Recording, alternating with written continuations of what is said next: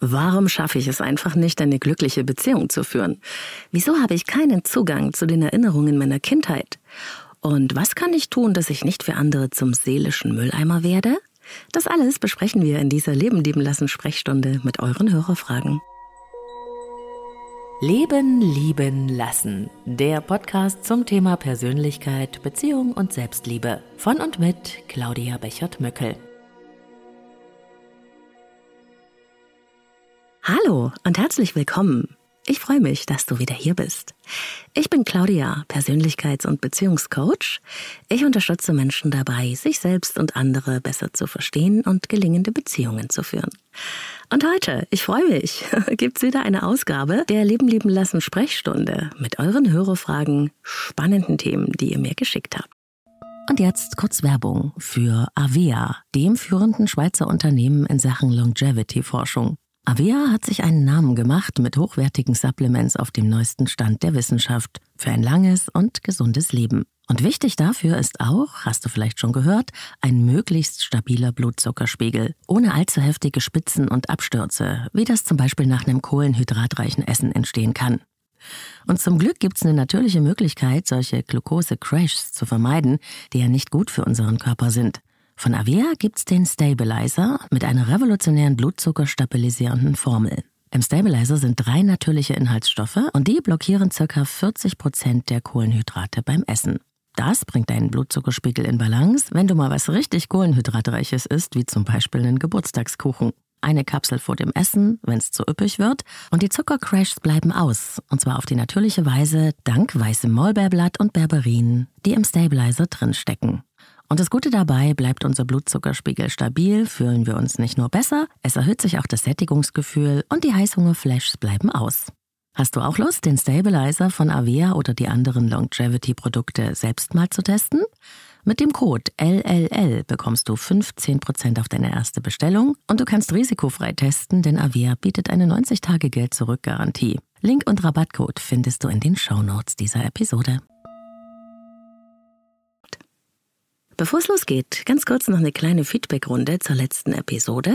Negative Gefühle sind wie ungebetene Gäste. Ich freue mich total, dass das viele von euch so richtig abgeholt hat. Danke für alles, was ihr mir geschrieben habt auf Instagram oder per Mail. Eine wundervolle neue Folge hat Bernd zum Beispiel geschrieben. Mir ist klar geworden, dass ich auch Ausflüchte vor den eigenen Gefühlen lebe. Zum einen Versachlichung und zum anderen überschwängliche Empathie für andere. Danke für den Anstoß. Herzliche Grüße. Dankeschön, Bernd. Freut mich sehr, dass ihr so tief mit mir eingetaucht seid in die Welt der Emotionen und Gefühle. Und auf Apple Podcasts hat Havi geschrieben, das ist alles so verständlich, dass ich es wirklich gleich umsetzen kann. Vielen Dank für deine Energie, deine Zeit, deine Liebe. Ja, von Herzen gerne. Ich bin sehr berührt über eure Wertschätzung und das gilt natürlich für alle anderen Hörerinnen und Hörer, die mir schreiben und deren Post ich jetzt nicht vorgelesen habe. So, los geht's. Es wird Zeit für eure Hörerfragen. Wir starten mit dem Thema Beziehung. Liebe Claudia, ich beschäftige mich nun schon ein paar Jahre mit mir selber und mit meiner Persönlichkeit. Ich muss ähm, leider immer wieder die Erfahrung machen, dass ich es nicht schaffe, ähm, eine Beziehung, geschweige denn eine glückliche Beziehung zu führen. Ich bin 36 Jahre alt und ähm, nach meiner zehnjährigen Partnerschaft, die allerdings nur so vor sich hin plätscherte und bis zu meinem 30. Lebensjahr andauerte, gab es in den sechs Jahren danach nur Männer, die mich entweder belogen haben, betrogen haben oder auch einfach nicht wussten, was sie wollten. Also sprich mit mir oder äh, mit mir und einer anderen Frau haderten. Letztes Jahr lernte ich dann wiederum einen super tollen Mann kennen, der alles mitbrachte, was ich mir nur wünschen konnte. Also es stimmte einfach alles für mich. Ich hatte schon das Gefühl, dass es eine besondere Chemie ist und ich habe große Gefühle für ihn und mag ihn sehr. Er hat sich jetzt vor zwei Wochen von mir getrennt und ich ähm, bin damit totunglücklich und komme damit gar nicht zurecht. Ich habe tiefe Schuldgefühle, weil ich die Beziehung ähm, sehr vor die Wand gefahren habe. Die ähm, ersten gemeinsamen zwei Monate waren schön und dann fingen allerdings Konflikte an. Zunächst kleinere Dinge, äh, was sich dann aber immer mehr aufbauschte. Ich gehe davon aus, dass wir auch nicht eine gute Kommunikation gefunden haben. Ähm, es führte allerdings am Ende dazu, dass von mir unheimlich viel Kritik und Unzufriedenheit kam. Jetzt könnte man natürlich denken, okay, vielleicht passte die Chemie einfach nicht zwischen uns oder von meiner Seite aus, aber ähm, ich habe einfach das starke Gefühl, dass von meiner Seite aus mehr dahinter steckt. Ich habe Angst, nicht lieben zu können und ähm, habe ja nun auch schon ein paar, ich nenne es jetzt mal traumatische Beziehungserfahrungen hinter mir. Eine nicht so gute Kindheit ähm, kommt dazu.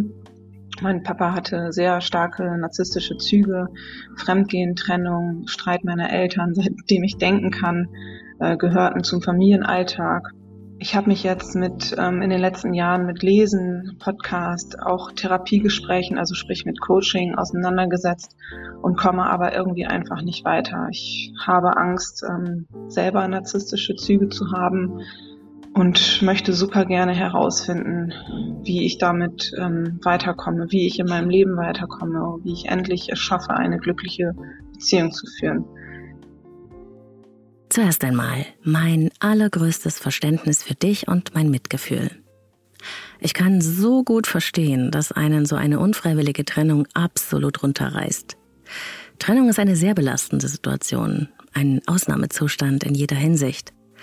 Die Gefühlswellen von Enttäuschung, Verlust, Schmerz, Trauer, Ohnmacht und anderen Gefühlen, die überfluten einen ja regelrecht. Und die Gedanken, die drehen sich immer zu im Kreis. Was habe ich falsch gemacht? Hätte ich dies oder jenes? Selbstzweifel aller Art plagen uns und auch unerträgliche Kleinheitsgefühle, die daraus entstehen. Schuld und Scham kommen meist noch oben drauf. Und auch körperlich versetzt uns das alles in einen solchen Stress, dass es nur schwer zu ertragen ist. Trennung ist für beide Seiten eine große Belastung, aber eben eine ganz, ganz unterschiedliche. Denn wer geht, der fühlt sich oft mit der Verantwortung beladen, am Leid des anderen schuld zu sein und hat viele innere Konflikte auszustehen. Wer aber, egal wie schwierig die Beziehung vorher war, gegangen wurde, der hat ja überhaupt keinen Einfluss mehr auf die Gestaltung der Situation. Und dieser Schock, dieses keinen Einfluss mehr nehmen zu können, der lässt viele zurück mit dem Gefühl, versagt zu haben schuld zu sein. Denn der Beweis ist ja, dass man sitzen gelassen wurde. Es braucht eine ganze Weile und es braucht eine gute Verarbeitung so einer Trennung, bis man sich aus diesem Tunnel wieder rausgekämpft hat ans Licht, wo man dann wieder in voller Größe und Schönheit erstrahlen kann. Das Ganze ist ein Prozess. Eine Trennung zu überstehen, das ähnelt tatsächlich einem Trauerprozess. Und wie bei einem Trauerprozess gibt es da verschiedene Phasen, durch die man durch muss. Ganz genau habe ich das im Podcast über Trennung und Verlassenwerden erklärt und dazu gibt's auch immer sehr viele Rückmeldungen. Wenn dich das interessiert, scroll da nochmal in deiner Podcast-App hin zu dieser Folge und ich verlinke sie natürlich auch in den Show Notes.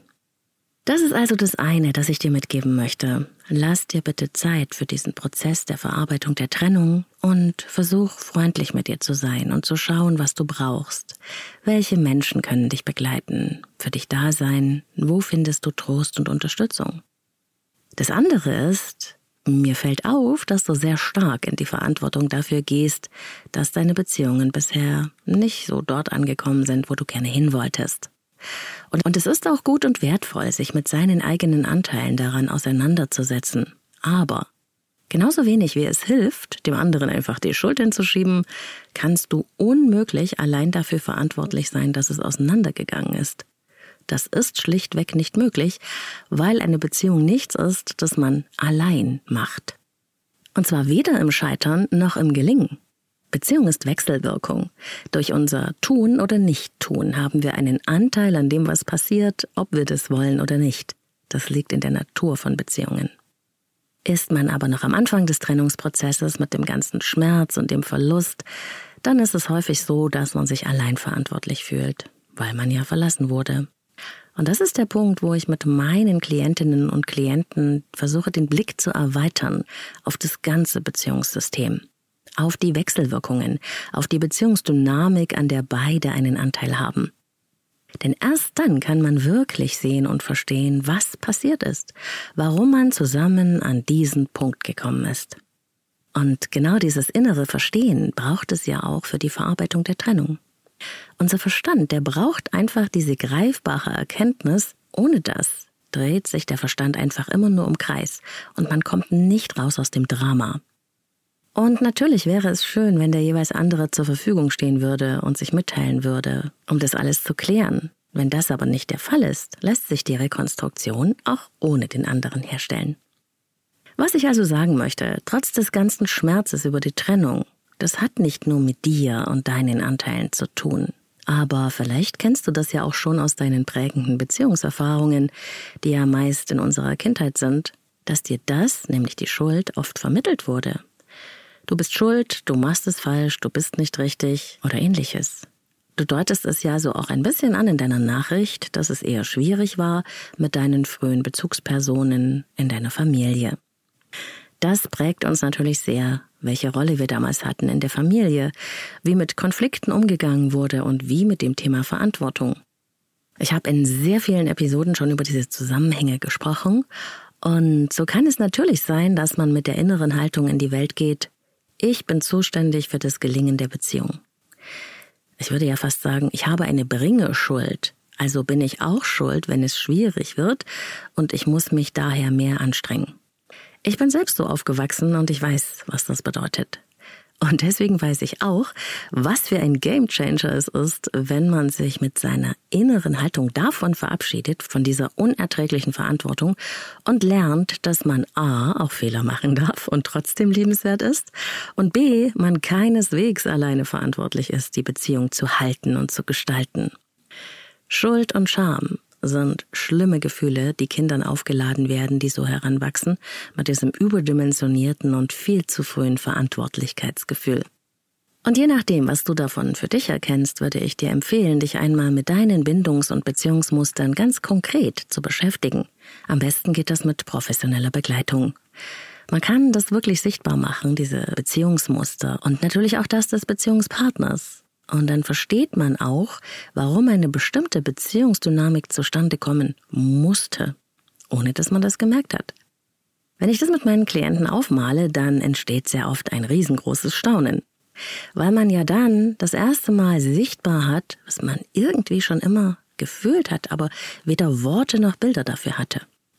Und zu sehen und zu verstehen, aha, so mache ich das also. Das ist mein unbewusstes Beziehungsprogramm, das mich steuert, ohne dass ich das will.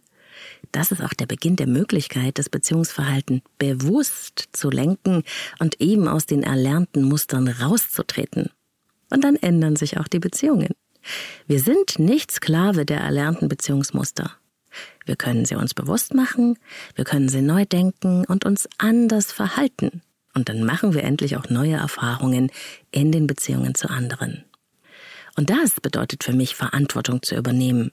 Nicht ich bin schuld, sondern ich schaue mir an, wie ich zu diesem sich wiederholenden Muster in der Beziehung versehentlich beitrage und beginne das bewusst anders zu gestalten und mich anders zu verhalten. Solange wir unbewusst bleiben in Bezug auf unsere Beziehungsmuster, spielt es keine Rolle, ob wir uns eine gelingende Beziehung wünschen oder was wir beabsichtigen. Denn das im Unterbewusstsein abgelegte Beziehungsmuster wird nach einer Weile das Steuer übernehmen und uns wieder dorthin lenken, wo wir niemals hin wollten, nämlich zurück in die alte Situation unserer Kindheit, in der diese Beziehungsprägung entstanden ist. Man nennt das in der Psychologie auch Wiederholungszwang. Und darin steckt eine Einladung und ein Wunsch, nämlich, dass wir das Ursprungsdrama doch noch gut werden lassen, dass wir endlich die Liebe finden, nach der wir uns sehen. Und deswegen lohnt es sich, diese Einladung anzunehmen, damit wir nicht immer und immer wieder eine neue Runde im alten Drama drehen müssen. Und dafür möchte ich dir Mut machen. Und auch noch einen dritten Aspekt möchte ich dir gerne bei dieser Frage noch mit auf den Weg geben. Verliebt sein ist nicht Liebe. Klingt unromantisch, ich weiß. Aber es ist eine Tatsache, dass wir uns ziemlich schnell verlieben können, aber wir können nicht mit jedem auch Beziehung. Verliebt sein ist mega geil, aber um eine wirklich langfristige Beziehung daraus werden zu lassen, braucht's noch mal ein paar Skills mehr, als sich verliebt zu haben. Dass Schwierigkeiten auftauchen nach einer Zeit in einer Beziehung ist normal. Und in der Folge Die Phasen der Beziehung bin ich ausführlich darauf eingegangen, dass so nach spätestens 18 Monaten die Beziehung in eine Phase eintaucht, in der es auch mal schwieriger wird, wo der andere mal anfängt zu nerven, wo Meinungsverschiedenheiten auftauchen.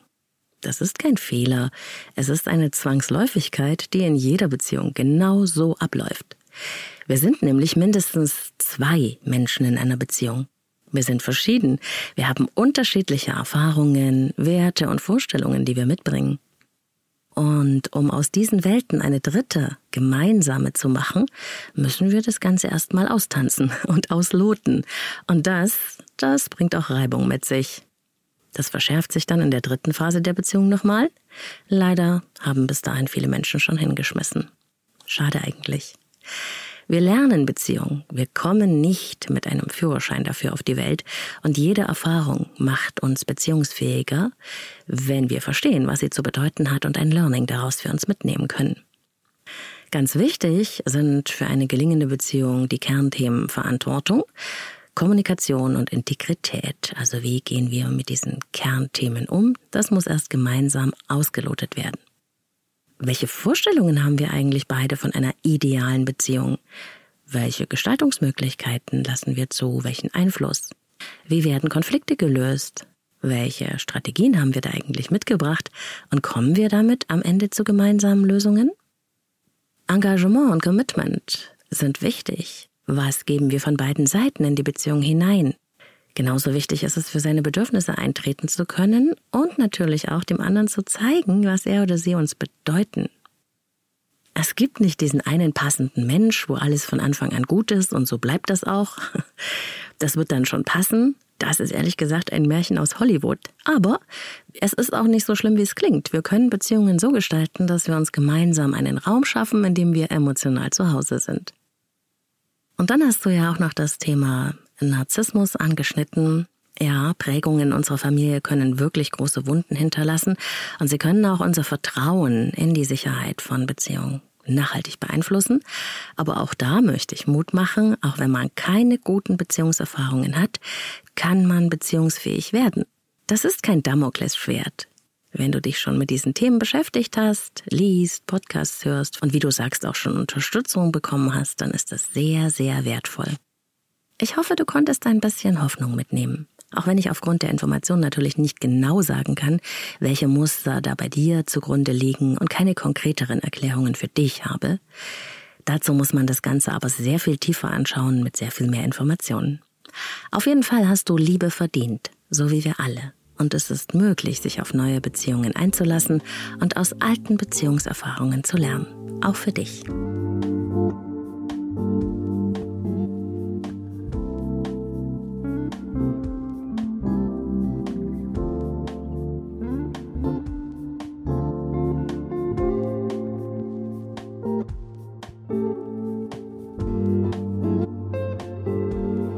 Hallo Claudia.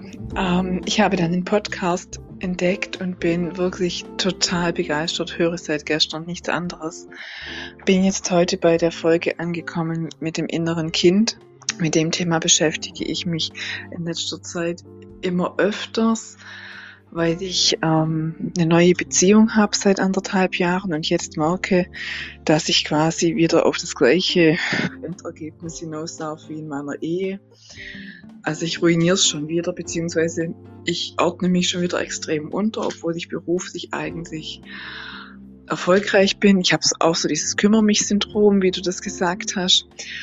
Ähm, und ich wollte jetzt die Übung machen, ähm, dieses, wenn ich äh, an meine Kindheit zurückdenke, welche Situation hat mich geprägt und stoße immer wieder auf das Problem, ich kann keine Erinnerung abrufen und keine Emotionen dazu. Also klar, Erinnerungen sind da, aber so wirkliche Schlüsselerinnerungen nicht und vor allem die Emotionen dazu kann ich nicht abrufen. Ich kann kein Gefühl dazu abrufen. Es ist irgendwie so, als hätte ich die ganz weit weggepackt. Aber siehst, ich bin sehr dünnhäutig. Ich fange schon wieder heute an ähm, ich kann nicht wirklich was abrufen. Als wäre da ja, die Schublade zugeschlossen, als wäre das so eine schwarze Leinwand. Ähm, immer wenn ich denke, ja, da war was, komme ich nicht weiter. Ja, und da ist es leider zu Ende gewesen mit der Nachricht.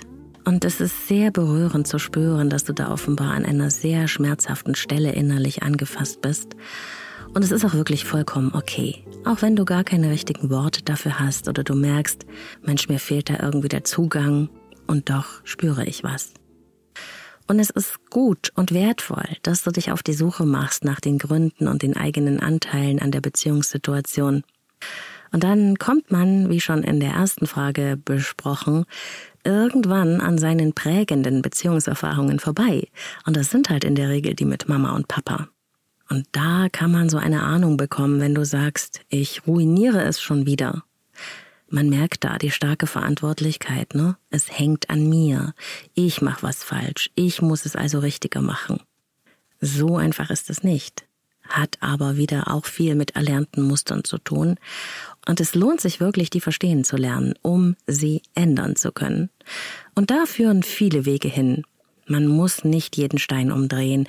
Man muss eigentlich nur das Grundmuster seiner Beziehung und seine Rolle in Beziehungen verstehen und wissen, was man tun kann, um nicht wieder nach diesem alten Modell zu handeln. Und wenn du merkst, dass du dich bei diesen Übungen im Podcast nicht findest, dass es für dich nicht funktioniert, dann ist es in Ordnung. Dann denk bitte nicht, es stimmt was nicht mit dir. Und quäl dich dann nicht damit. Es ist ja auch ein Signal aus deinem Inneren, wenn du merkst, ich komme da an Blockaden, ich finde da gar keinen gefühlsmäßigen Zugang in meinen Erinnerungen. Und es ist wichtig und richtig, seine inneren Grenzen dann nicht gewaltsam einrennen zu wollen, um jeden Preis. Manchmal kommt man da auch mit Selbsthilfestrategien allein nicht weiter. Ich finde, was du beschreibst, so als sei eine Schublade zu, das ist sehr sinnbildlich. Es gibt Schutzstrategien unseres Selbst, wie zum Beispiel die Verdrängung oder die Abspaltung, die unsere Erinnerungen oder Anteile davon tatsächlich wie in einen inneren Tresor sperrt. Das ist eine Gnadenfunktion der Psyche, die uns hilft oder mal geholfen hat, überfordernde Erfahrungen irgendwie zu überstehen. Ich spreche hier mal nur allgemein, weil ich ja nicht weiß, ob das in deinem Falle auch so ist. Und jetzt denkt man da vielleicht an ganz schreckliche Dinge so, ja, was soll mir denn Schlimmes passiert sein? Aber ehrlich, darum geht es gar nicht. Aus der Sichtweise des Kindes, das wir einmal waren, kann eine Trennung von den Eltern, deren emotionale Unverfügbarkeit vielleicht, dauernder Streit, Abwertung oder irgendeine Art von Ausgeschlossensein so existenziell bedrohlich sein, dass es einem Trauma gleichkommt. Verlassenheitsangst, Verlustangst, das ist für ein Kind existenziell bedrohlich, weil es ja von dieser Bindung abhängt. Und dann kann es sein, dass sich die Psyche hilft, indem sie ein Ereignis, eine andauernde Situation und die dazu gehörenden Gefühle abspaltet oder verdrängt. Das hat den Vorteil, dass man es dann nicht mehr so präsent hat und dann kann man weitermachen. Das rettet einen also. Später im Leben bleibt man dann aber eventuell in dieser Rettungsstrategie gefangen und ist entfremdet von den eigenen Gefühlen, von Bedürfnissen damit auch und auch von Erinnerungen. Das geht nicht wenigen Menschen so. Und wenn man darauf stößt und merkt, dass es einem das Leben schwer macht, dann kann es helfen, sich therapeutische Hilfe in seiner Nähe zu suchen, weil es wichtig ist, dass einen dabei jemand den Raum hält und einen begleitet, den Zugang wieder freizulegen. Denn dabei besteht auch die Gefahr, dass einem die alten weggesperrten Erfahrungen oder Emotionen erst einmal überwältigen. Und deswegen braucht es da nach meiner Meinung wirklich einen therapeutischen Kontext, damit eine Retraumatisierung vermieden werden kann. Mit drei Jahren zum Beispiel wurde ich zu einer Kinderkur geschickt, damit meine andauernde Bronchitis heilen würde.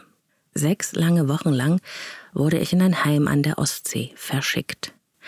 Als ich wiederkam, habe ich circa drei Monate lang nicht gesprochen. Mir war das lange Zeit überhaupt nicht bewusst. Meine Mutter hat es mir erzählt, als ich sie unter Tränen vor ein paar Jahren anrief.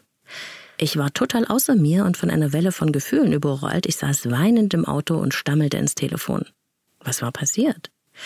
Es war in einer Körpertherapieausbildung und wir waren gerade dabei, dass jede Erinnerung, auch die, die wir nicht bewusst haben, in unserem Körper gespeichert ist. Und der Ausbilder hat uns eine Übung gezeigt und er hat das an mir gemacht und er hat mich dabei berührt. Und in diesem Moment überrollten mich Bilder, die ich noch nie gesehen hatte. Heute weiß ich, dass es Flashbacks waren. Ich saß in einem Bus, um mich herum andere Kinder. Ich weinte still und ich war starr vor Entsetzen. Draußen stand meine Mama und winkte. Sie sah traurig aus. Und der Bus ist einfach davon gefahren. Das Kind, aus dessen Augen ich diese Szene erlebt habe, kann es nicht begreifen und ist im Entsetzen eingefroren. Ich habe das wie in einem Film gesehen aus den Augen des Mädchens, das ich mal war. Ich fühlte die entsetzlichen Ängste und sie waren unbeschreiblich und namenlos.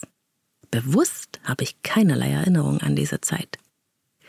Man weiß heute, was dieses Herausreißen kleiner Kinder aus ihrer Welt und der für sie damit verbundene Abriss von Beziehungen traumatisierende Folgen haben kann.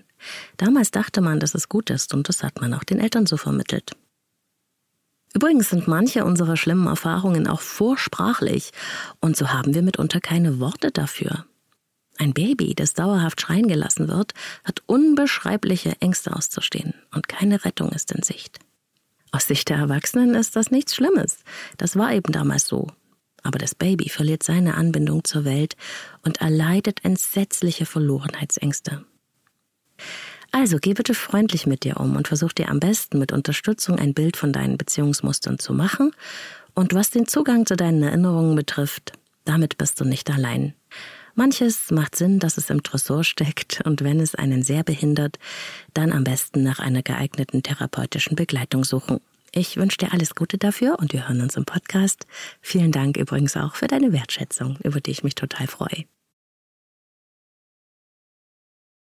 Kennst du das auch? Du hast stets ein offenes Ohr für die Probleme und Nöte anderer.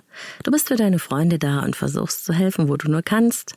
Aber irgendwie merkst du, dass dir das mit der Zeit die Kraft raubt und vor allem hättest du gern, dass deine Leute sich nicht nur bei dir ausheulen, sondern auch mal wieder selbst das Zepter des Handelns in die Hand nehmen?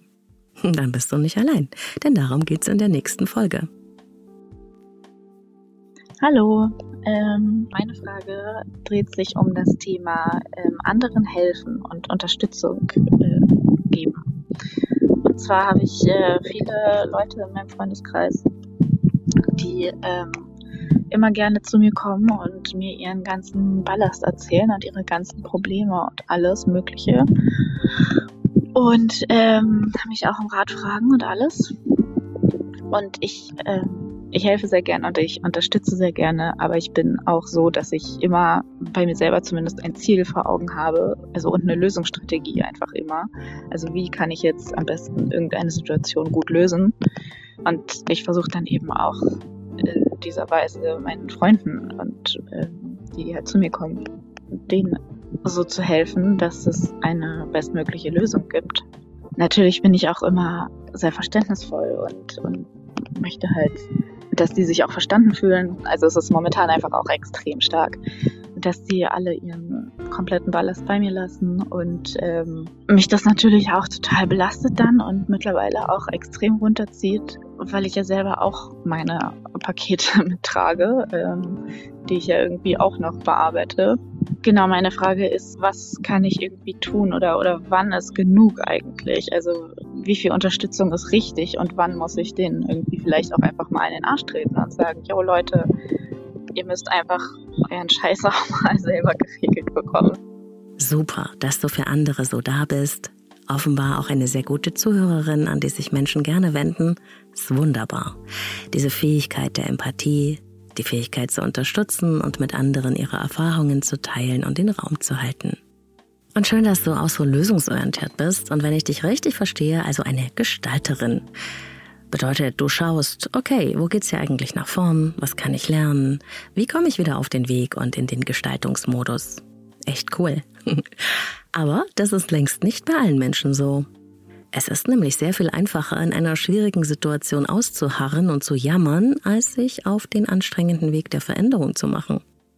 Natürlich gibt's diese Phasen für jeden von uns, wo wir mal den Kopf hängen lassen und einfach nicht mehr weiter wissen. Total normal. Und dann ist es gut, wenn andere für uns da sind und uns auffangen, uns für eine Zeit stützen und uns helfen, dass wir wieder auf die Beine kommen. Aber das muss man auch wollen und seine eigene Verantwortung dann auch wieder zu sich nehmen. Andernfalls bleibe ich ein Opfer der Umstände, von dem, was passiert ist.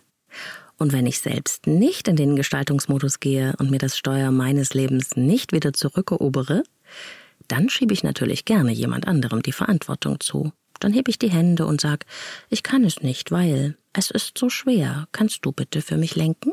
Schau mal, ich bin so klein und hilflos. Das ist ein klassischer Fall von Opferitis. Das ist diesen Menschen übrigens oft gar nicht bewusst. Aber sie hängen sich mit Vorliebe an die Tatkräftigen dran, die anpacken und nach Lösungen suchen. Wenn ich nämlich so einen Retter gefunden habe, dann kann ich mich zurücklehnen und mich in der Opferhaltung einrichten.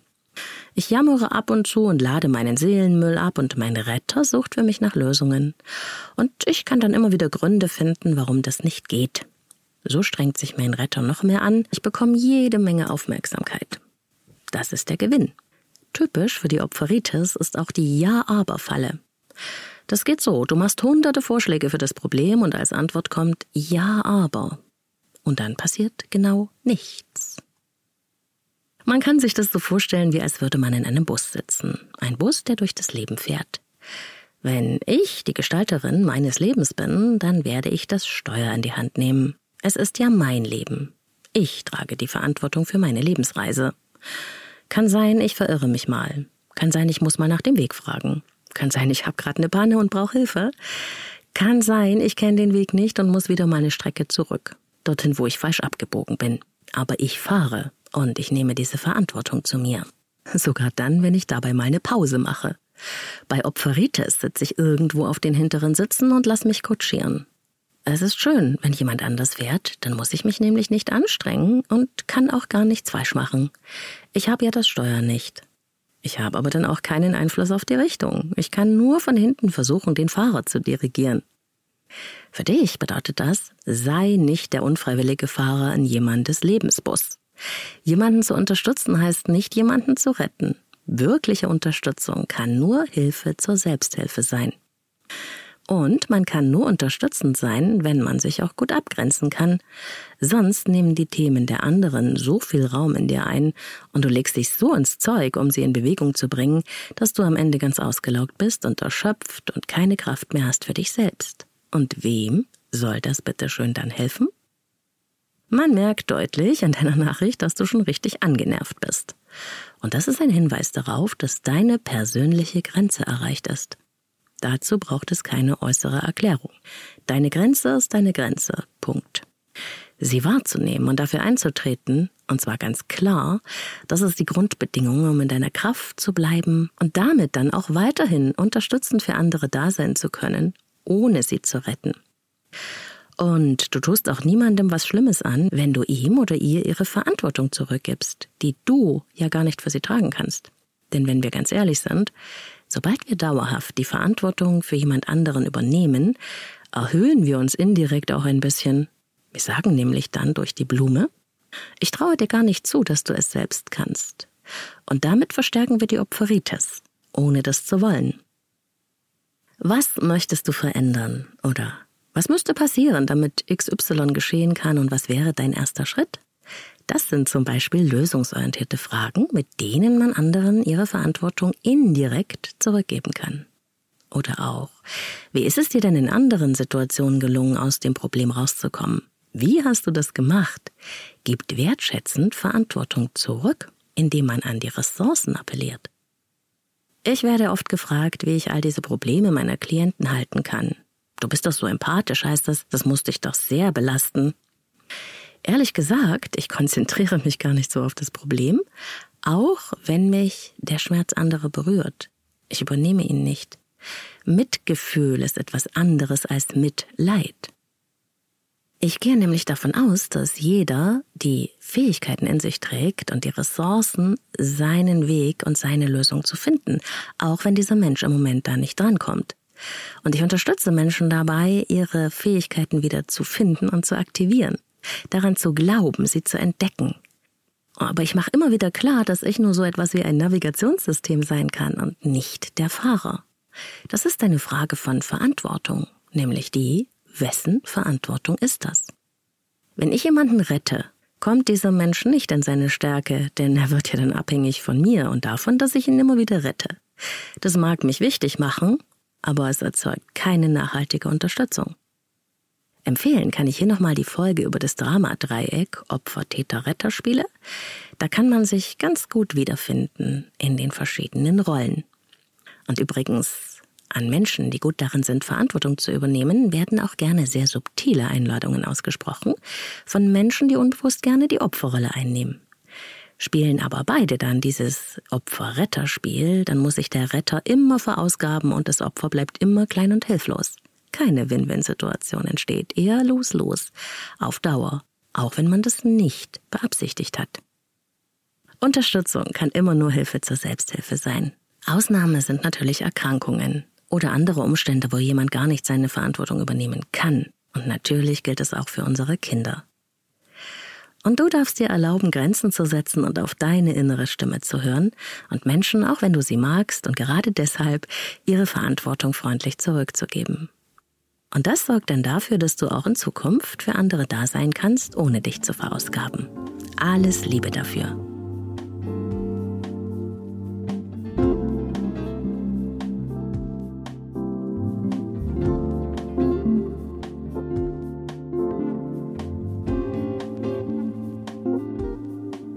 Du hast auch eine Frage, die du mir gern stellen möchtest? Dann komm in die Leben lieben lassen Sprechstunde. Einmal im Monat beantworte ich eure Hörerfragen im Podcast. Absolut anonym geht das Ganze. Du kannst mir eine Nachricht schicken, ohne Mailadresse, ohne Telefonnummer, ohne irgendwas, ohne Namen. Du nimmst einfach deine Sprachnachricht auf, hörst sie an und kannst sie auch immer wieder löschen und neu aufnehmen. Und wenn du okay damit bist, gehst du auf Senden und dann bist du mit etwas Glück schon bald Teil des Podcasts. Den Link in die Leben leben lassen Sprechstunde findest du in den Shownotes dieser Episode hier und ich freue mich über deine Nachricht. Sehr, sehr viele Fragen bekomme ich immer wieder zum Thema Bindung und Beziehung als Feedback auf die Folgen, die ich dazu gemacht habe. Und deswegen gibt's in der nächsten Leben leben lassen Ausgabe ein Interview mit Kati Körner von der Bindungsstil Akademie. Kati ist Expertin für Bindungsstörungen also Bindungsangst, emotionale Abhängigkeit.